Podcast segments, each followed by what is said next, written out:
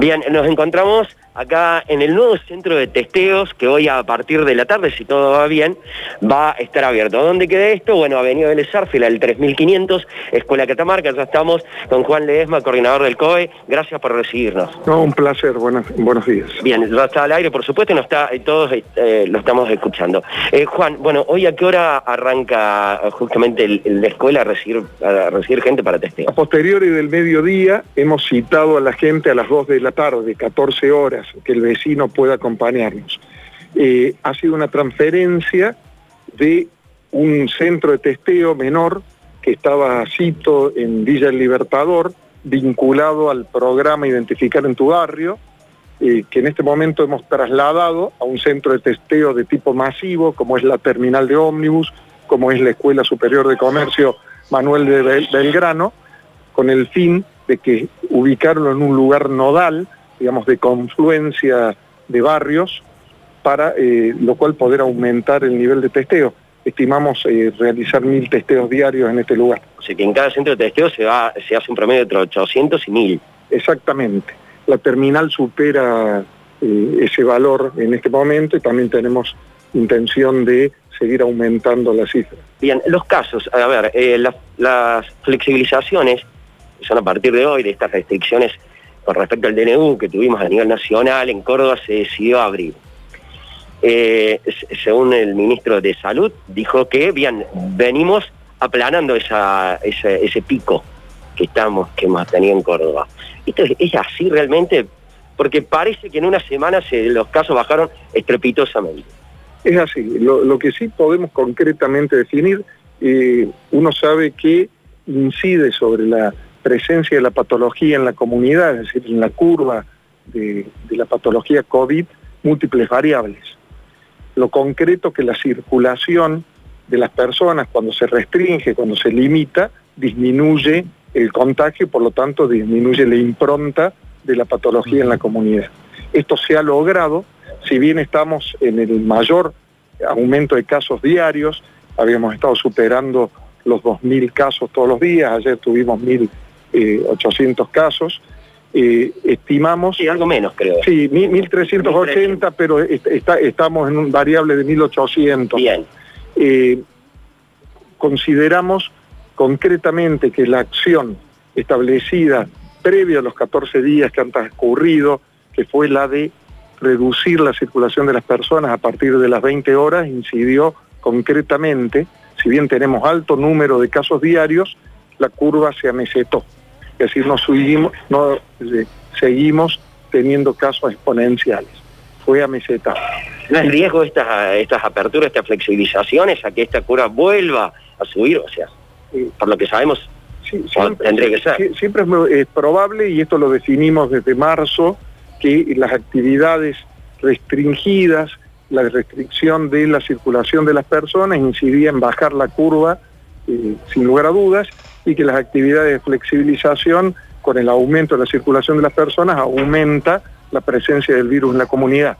En ese sutil ¿Me escucha, dinamismo, entendiendo que es un requerimiento la flexibilización, no se puede sostener restricción en forma permanente desde el punto de vista social, desde el punto de vista de la gobernanza de las instituciones y fundamentalmente desde el punto de vista productivo y económico. Sergio, sí, eh, te está escuchando, Ledesma. ¿Qué tal, Juan? ¿Qué tal? Buen día, gracias por atendernos en, medio de tanto ajetreo.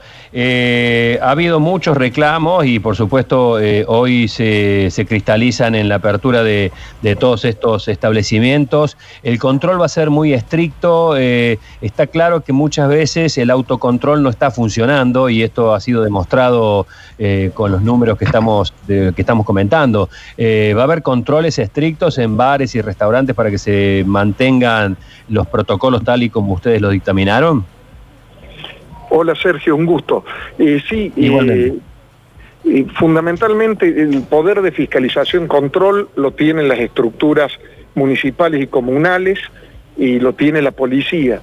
Nosotros estamos haciendo todas las áreas, la municipalidad, la policía, y nosotros desde la información de, de, los datos cuando nos enteramos de reuniones masivas, de conglomeración de personas en forma inadecuada, damos un aviso al Ministerio Público Fiscal y a la policía para que tome acciones pertinentes.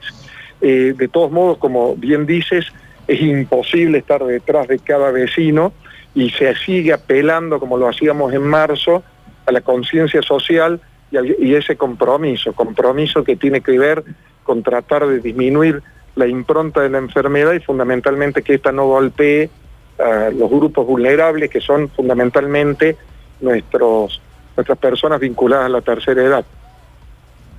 Eh, con respecto a, las reaperturas y demás, recién comentábamos la, posibilidad latente de que reabran los paseos públicos, parques y plazas, incluso para para darle la posibilidad a la gente que, concurra y que se nuclee allí, por el hecho de que, eh, bueno, un lugar como un restaurante, como un bar eh, cerrado y con cierto relajamiento en la normativa, puede ser más peligroso que un parque abierto, que una plaza abierta.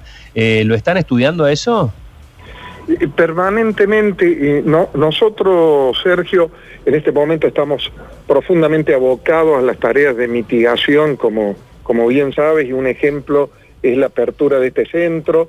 Hemos abierto tres centros de testeo masivo, están eh, eh, siendo evaluados, eh, siempre está, esto está vinculado al recurso finito que es el recurso humano, por más que se disponga de dinero a tal efecto, no se encuentran las personas y fundamentalmente estamos funcionando permanentemente con el voluntariado y eh, el voluntariado específico profesional provisto por las universidades, tanto nacional como católica. Estamos en este momento trabajando profundamente en la etapa prehospitalaria de seguimiento de casos y fundamentalmente aquellos casos eh, que tienen alta vulnerabilidad, como ustedes saben, entre el cuarto y octavo día, que es donde eh, realmente está la, la impronta de la parte crítica de la patología y por proceso inflamatorio sistémico que se desarrolla en ese tiempo, es poder ir valorando en forma preventiva con un seguimiento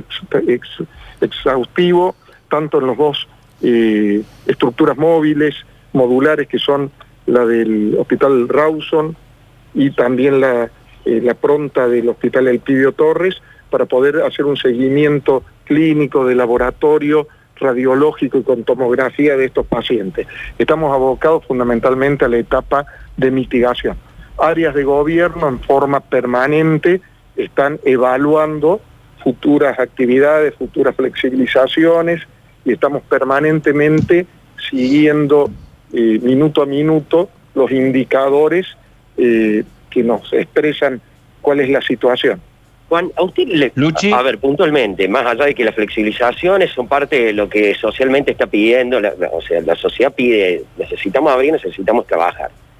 Esto como médico, como su experiencia, eh, ¿qué es lo que diría Lesma si tuviera la posibilidad de decir, no, a ver, paro acá esto, eh, muchachos, nos tenemos que guardar, esto es así, o, usted cree que hay que empezar a convivir con esto que también, con el virus que esté presente, pero bueno, la economía tiene que seguir funcionando. Eh, sí, dos consideraciones. Eh, creo que no podemos eh, aceptar algunos planteos de la convivencia absoluta con el virus en forma libre.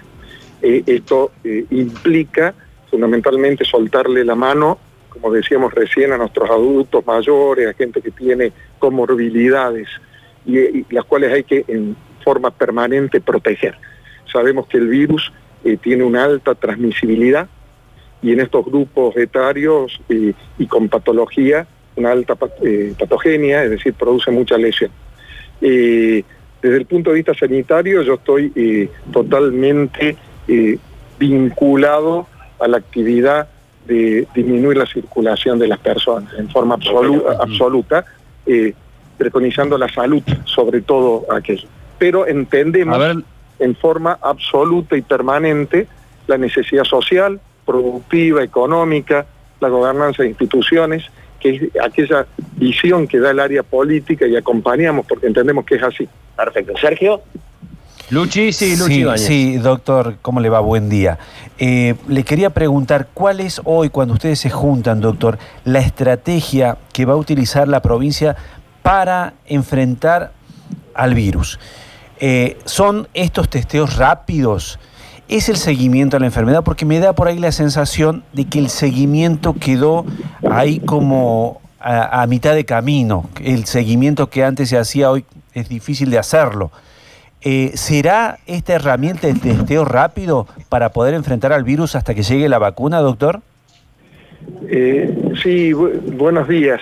Eh, sí, como decíamos, el recurso es finito. El esfuerzo que hemos hecho como, como provincia ha sido enorme. hay que ubicarse en la situación prepandemia y a partir de marzo lo que logramos como organización. Y fundamentalmente esto lo, vinculo al tema de los testeos y con el apoyo y el aporte fundamental del voluntariado, 15.000 personas que se vincularon y, y 2.000 que tenemos en forma activa, las universidades. Para los seguimientos empezamos con el, día que abrimos el COE, teníamos cinco eh, personas en, recepción de llamadas. Ahora tenemos cuatro call armados con más de 25 a 30 personas en cada uno en forma activa. Los call eh, que han sido eh, tomados de la esfera privada para que nos hagan este tipo de seguimiento, un call de para 500 eh, llamadas permanentes que está haciendo la Cruz Roja apoyándonos desde Buenos Aires, es decir, ha sido inmenso la cantidad de recursos. Un recurso que es finito, solicitamos recursos, recursos contratados y no lo podemos lograr. Es decir, que eh, estamos haciendo el gran esfuerzo en cuanto al seguimiento y seguimos aportando eh, elementos, recursos físicos y materiales para poder eh, continuar con ello. Pero ya estamos también abordando una etapa que decíamos, no dejamos la promoción de la salud, no dejamos la actividad preventiva, en la esfera principal, que es el prehospitalario. Se han establecido dos centros modulares, como refería recién, para el seguimiento de pacientes vulnerables. Estamos aumentando las unidades para llegada y valoración en domicilio de aquellas personas que tienen vulnerabilidad previa o que nos solicitan, de acuerdo a los síntomas, ese requerimiento. Estamos implicados permanentemente en sostener y, lo estamos haciendo bien, creo que no vamos a tener problema al respecto, un sistema sanitario que pueda dar eh, cabida a todo aquel que lo requiera, tanto en las camas generales, en las camas críticas, como en las de eh, terapia intensiva, se está permanentemente eh, transformando hospitales no COVID en COVID, áreas no COVID en, en posibilidad de atender la patología. Sin duda, el tema del testeo, el testeo masivo nos permite fundamentalmente identificar a aquellas personas positivas, pero fundamentalmente también accionar sobre el gran porcentaje de personas que son contactos estrechos de estas y sus contactos, con la forma de aislar. Entonces estamos a través de los testeos masivos aislando gran cantidad de gente que si circulara podría transmitirla, eh, de hecho, transmitiría la patología o potencialmente aquel que todavía no está determinado lo podría transmitir. Entonces es una estrategia fundamental y estamos destinando muchísimo esfuerzo a, tal fin. Doctor eh, Ledema, eh, sí, le quería consultar por el tema estadístico, porque eh, hoy lo comentábamos también con los compañeros, cerramos el viernes de pronto con 16.000 casos a nivel país y 2.000 casos en Córdoba y de pronto el domingo nos encontramos con 9.000 casos en el país y 1.300 en Córdoba. ¿Por qué cambian tanto los números en el fin de semana? No, no, no, hay una, una razón eh, principal. Eh, sin duda esto tiene que ser un análisis de días, para ver la incidencia, lo que hemos observado concretamente, y podría ser también esto determinado como incidencia, eh, a las medidas de restricción de la circulación que se habían establecido. Lo que sí observamos claramente con indicadores matemáticos es un aplanamiento, un amesetamiento de la curva, si bien alta, estábamos arriba de 2.000 casos diarios, pero esto no siguió aumentando en forma exponencial como venía sucediendo, sino que en virtud de la reducción de la circulación a partir de las 20 de hace más de 14 días atrás, hacia atrás, incidió eh, profundamente eh, en establecer un amesetamiento, alto pero amesetamiento, con un aumento de la duplicación de los casos en cuanto a los días. Eh, eso, eso, ha sido francamente positivo. Estamos en, estos días por empezar a evaluar, y esto puede estar sucediendo, el impacto de la restricción más amplia en las actividades que se estableció durante estos 14 días, con algunos impactos variables que también hay que analizar, como ha sido también los encuentros del Día de la Madre, etcétera. Entonces es, realmente, son análisis complejos, pero lo que sí podemos estimar hasta el momento es que eh, la restricción horaria establecida hacia atrás de 14 días en más tuvo un efecto positivo en... de la restricción hasta las, de las 20 hasta las 6 de las 20 hasta las 6, que es la que se va a mantener ahora. La que se mantiene hasta ahora. Hasta ahora eso logró generar una meseta en la curva.